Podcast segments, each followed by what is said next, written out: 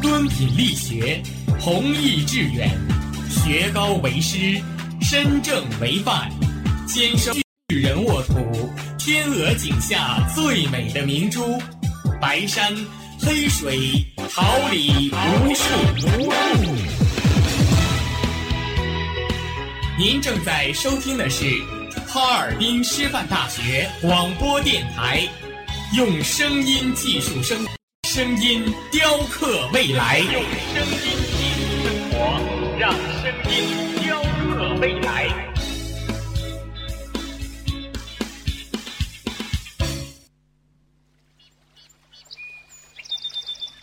每一天，明媚的阳光照耀绽放的微，清清的雨水滋润鲜艳的蓓蕾。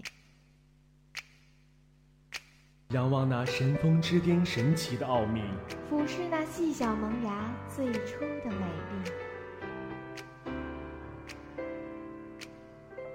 把快乐握在手心，摇晃出炫，让幸福溢满心口，荡漾起希望的涟漪。调频七十六点二兆赫，哈尔滨师范大学广播电台，让声音化作纯白云朵，飘过你我心情的天空。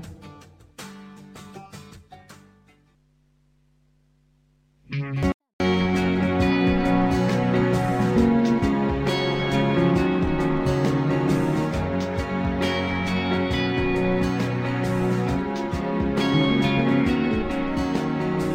过人潮汹涌，灯火阑珊，没有想过回头。一段走不完的旅程，什么时候能走完？哦，我的梦代表什么？又是什么让我们不安？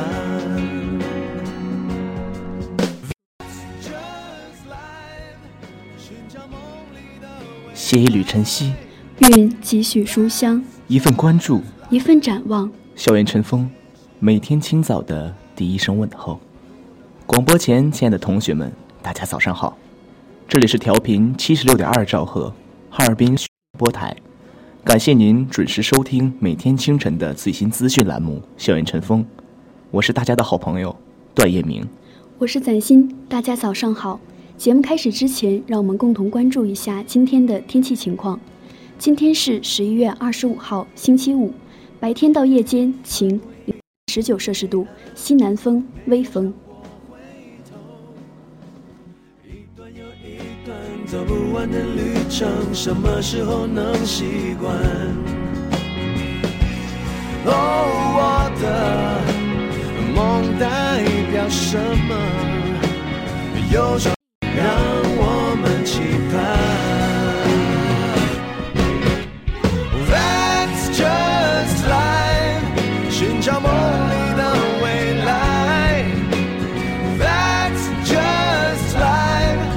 笑对现实的无奈。不能慌的时候，不再彷徨的时候，永远向前。路一直都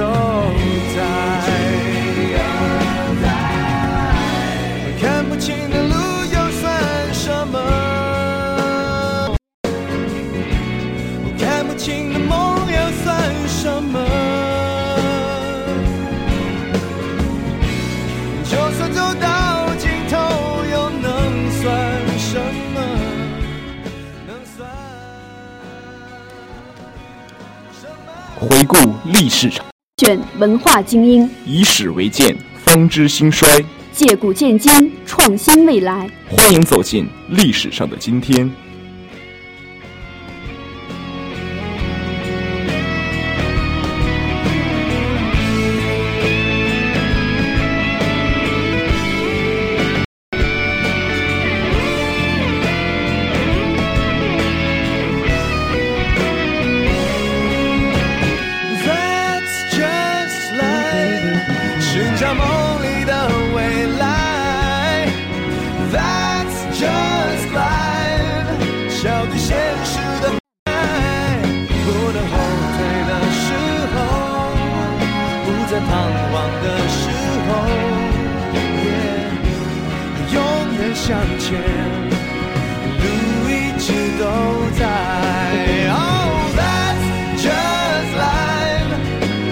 到不坏。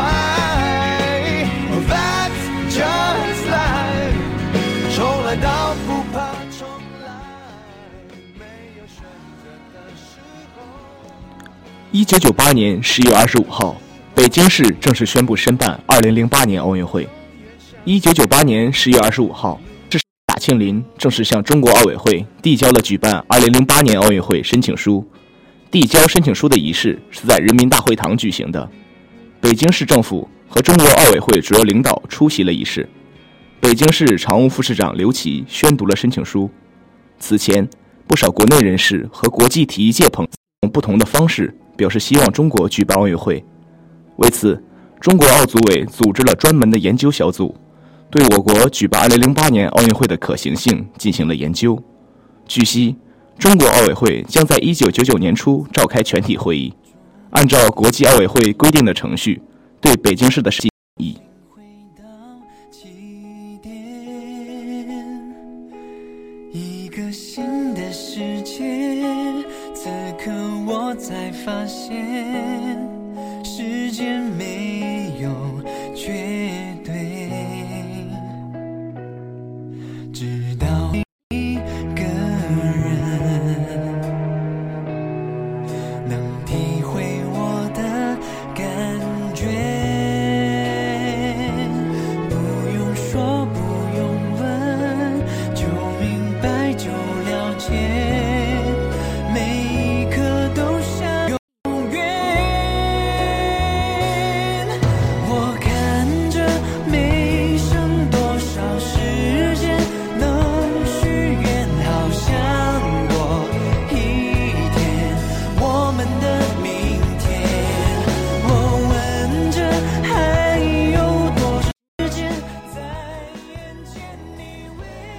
二零零五年十一月二十五号，韩国将端午祭申请为人类口头和无形遗产。二零零五年十一月二十五号，韩国将端午祭申请为人类口头和无形遗产。端午祭与我国的端午节在时间上有相合，但现行的仪式、活动期限、规模及其所包含的文化内涵与我国的端午节有本质的不同。它是属于韩国民众自己的一项民俗活动。对此，江陵人始终坚守不移，不管环境与时代变化有多大，他们都虔诚地按原来程序进行。其只有如此，才是江陵的端午祭。这种认识与手持，有力地维护和传递着活动的原始生命力。江陵端午祭的组织者十分明确：人为明天而活着，热切的渴望与理想是人类生命的源泉。二零零五年十一月二十五号，被世界定为人类口头和无形遗产。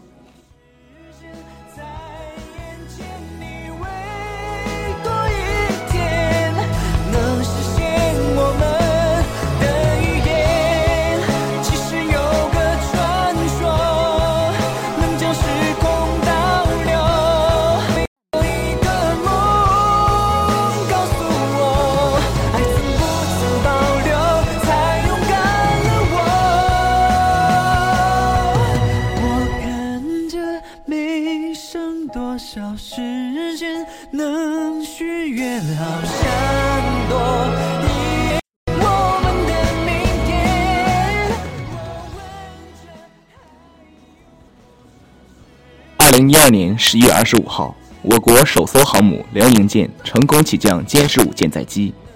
二零一二年十一月二十五号，我国首艘航母辽宁舰成功起降歼十五舰载机，是苏联航海军航空母舰瓦良格号。八十年代中后期，瓦良格号建造工程中断。一九九九年，中国购买了瓦良格号。二零零五年四月二十六号，开始由中国海军继续改造。二零一二年九月二十五号，正式更名辽宁号，交付给美军海军。辽宁舰的编制等级为正师级。由于辽宁号航母上载舰人员数众多，其各种生活配套设施也十分完备，生活相对比较便利。辽宁舰还将根据实际需要，创造良好的工作生活环境，最大限度地保障了官兵的生理和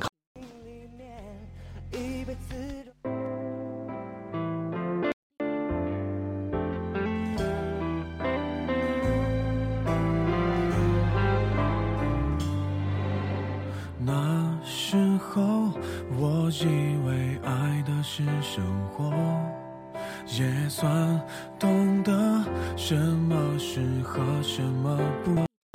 最近还是一样努力着配合你的性格，你的追求着，你的坎坷，我开的车。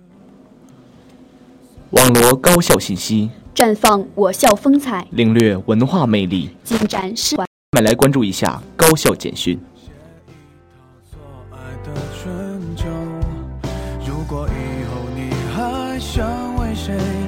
非美好时候，眼泪只能在我的胸膛毫无保留。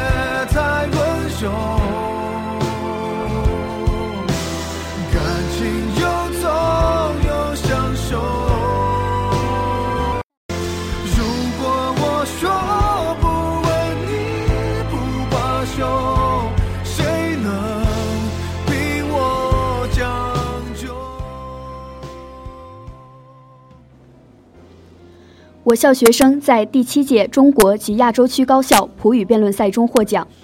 第七届中国和亚洲区高校普语辩论赛在澳门举行。我校西语学院2013级葡萄牙语专业隋佳佳、高浩凯、杨一静三名同学组成的代表队，作为内陆地区唯一进入决赛的参赛队伍，最终斩获辩论赛第四名。此次国际性普语辩论赛中及亚洲区十一所高校的十一支代表队，共三十三名选手参赛。赛场上，西语学院普语专业教师张思文指导，我校代表队以扎实的语言基础、缜密的逻辑能力和默契的团队配合，得到了专家评委的一致好评，并顺利进入决赛。决赛队尽展才华，彰显了我校学生的精神风貌与专业素养，最终荣获大赛第四名，为学校赢得了荣誉。温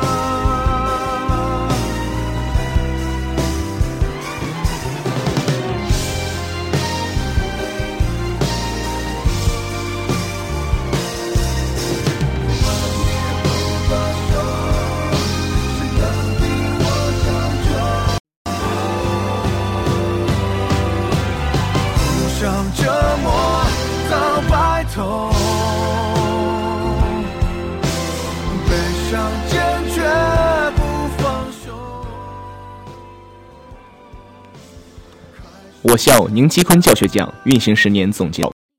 近日，我校在行知楼一零一五会议室召开了宁七坤教学奖运行十年总结座谈会。副校长臧淑英、党委常委、宣传部部长郭宠林、历届获奖教师代表及相关人员参加了座谈会。教务处处长李庆霞主持会议。座谈会上，臧淑英代表全向陈春燕教授的濒临指导表示热烈欢迎。臧淑英指出，宁七坤教学奖成功运行十年，十年间，陈春花老师把爱的种子深深地植入我校师生心中，激励他们奋力前行，为强校建设贡献力量。十年运行，一批批投身教育教学改革真备、锐意进取、热情奉献的中青年教师，已成长为我校强校建设的中坚力量和重要人才支撑。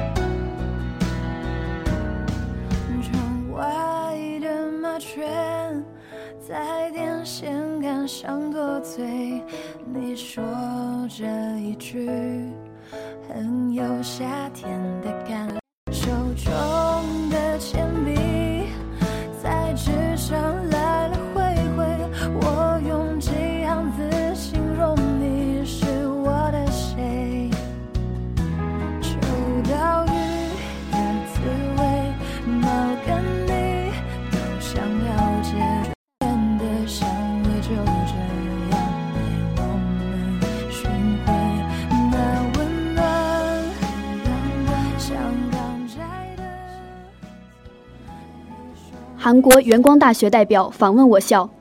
近日，韩国元光大学校旅助长、国际交流任教授、副处长赵炫佑博士、中国事务负责人吴崇旭博士、长春韩国商会会长金铁珠博士等一行来校访问。我校党委常委、副校长张喜田在科学会堂二楼会议室接待了韩国来宾，数学科学学院相关领导及学生代表参。会见时，张喜田向客人们介绍了我校的历史沿革、办学特色、学科优势与国际合作的情况。郑秀镇教授也代表元光大学金道宗校长表达了与我校进一步交流合作的意愿。双方还就两校在科研攻关、学术会议等很多方面达成。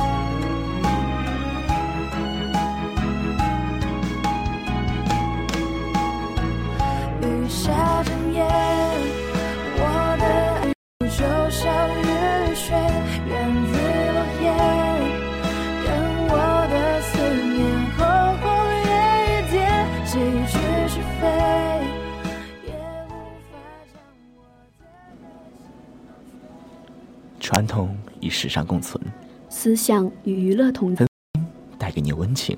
尘封之音留下永久的眷恋。幸福了这个季节，而你的。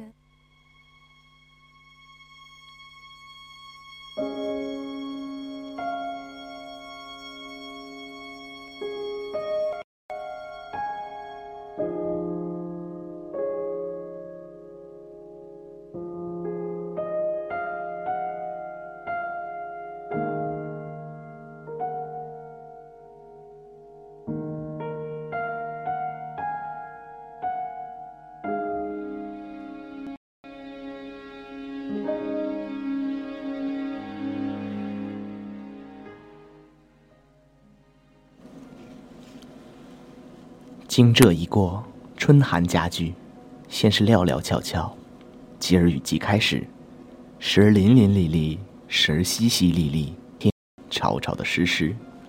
即连在梦里，也似乎有把伞撑着，而就凭一把伞，躲过一阵潇潇的冷雨，也躲不过整个雨季。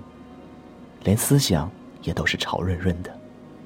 每天回家，曲折穿过金门街迷宫似的，雨里风里，走入非非，令人更想入非非。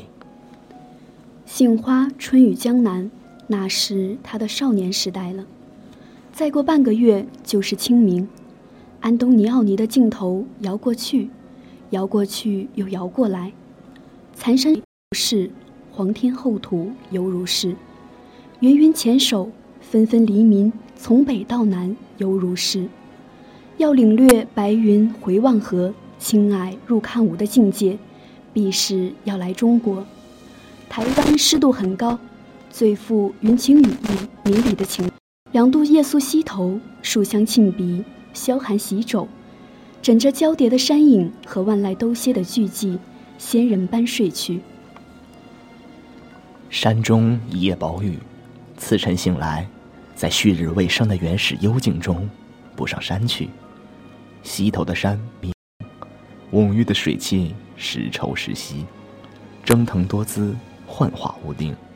只能从雾破云开的空处，窥见一峰半壑，云萦烟绕，山隐水摇的中国风景，来自于宋画的韵味。那天下也许是赵家的天下，却是米家的山水，而究竟是米氏父子下笔像中国的山水，还是中国的山水上纸像宋画，恐怕是谁也说不清了吧。听听那冷雨，看看那冷雨，嗅嗅闻闻那冷雨，那冷雨，雨在他的伞上，这城市百万人的伞上，雨衣上，屋上，天线上，雨下在基隆港，在防波堤海峡的船上，清明这季雨，雨是女性，应该虽富于感性，雨迷幻，细细嗅嗅。清清爽爽，新新，有一点点薄荷的香味，浓的时候竟发出草和树林之后特有的淡淡土腥气，也许那竟是蚯蚓的蜗牛的腥气吧，毕竟是惊蛰了啊。总是一种美感，大陆上的秋天，无论是疏雨滴梧桐，或是骤雨打荷叶，听去总有一点凄楚。于今回味。则在凄楚之外，又笼上一层凄迷了。饶你多少豪情侠气，怕也经不起三番打。一打少年听雨，红烛昏沉；再打中年听雨，客舟中江阔云低。三打白头听雨的僧庐下，这便是亡宋之痛。雨，该是一滴湿淋淋的灵魂，在窗。雨天的屋瓦俯仰湿湿的流光，灰而温柔，荧光则微明，背光则幽暗。对于视觉是一种低沉的安慰。至于雨敲在粼粼牵绊的瓦上，由远而近，轻轻重重轻，夹着一股股的细流，沿瓦槽与屋檐潺潺泻下，各种敲击音与滑音密织成网。谁的千指百指在按摩耳轮？下雨了，温柔的灰美人来了，她冰冰的牵手在屋顶抚弄着无数的黑键啊，把响午一下子奏成了黄昏。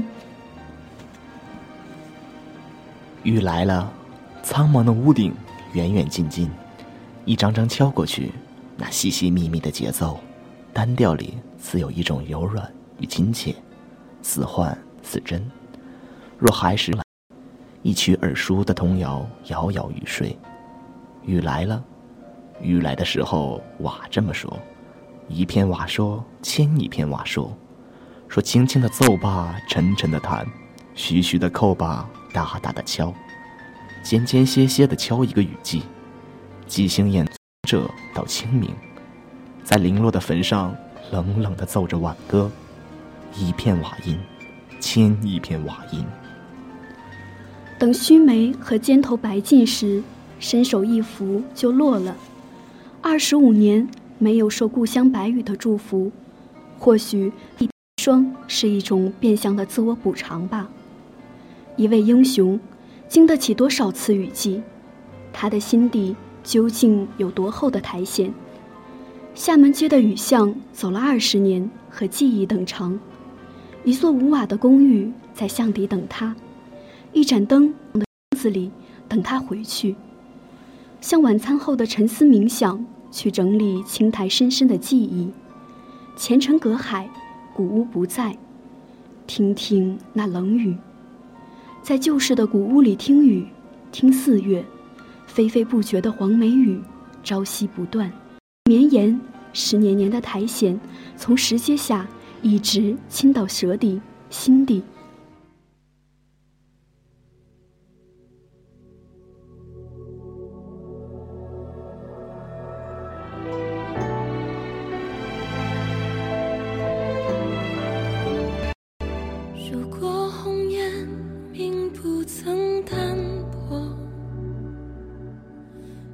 间。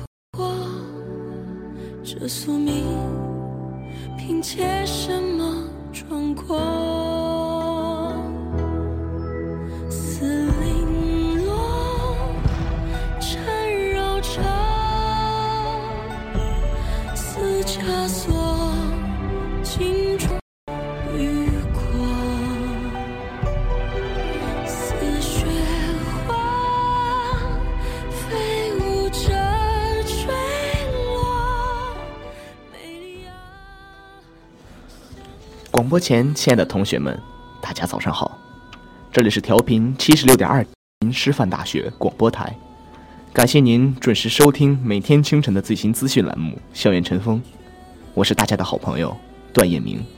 大家早上好，我是攒心。节目结束之前，让我们回顾一下今天的天气情况。今天是十一月二十五号，星期五，白天到零下九到零下十九摄氏度，西南风，微风。今天十一点五十到十二点三十，为您带来最新资讯栏目《现在读报》；十六点三十到十七点二十，文海天空带你领略原创魅力；十八点十分到十九点三十，我以音乐有音乐技术心情。同时，我们也要感谢今天的编辑赵寒松、导播周宇明、监制刘雅慧、韩天阳、新媒体黄子健、胡星宇、综合办公室周梦璇。我们下期节目再见。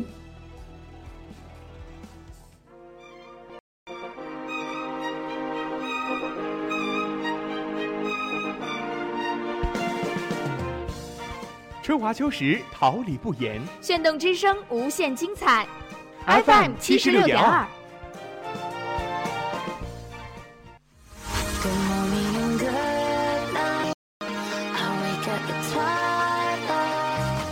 让电波在空中回响，让声音重塑梦想。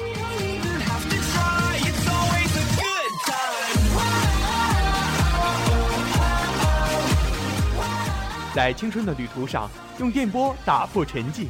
在年少里，声音尘封迷茫。我的快乐源泉，我的青春宣言。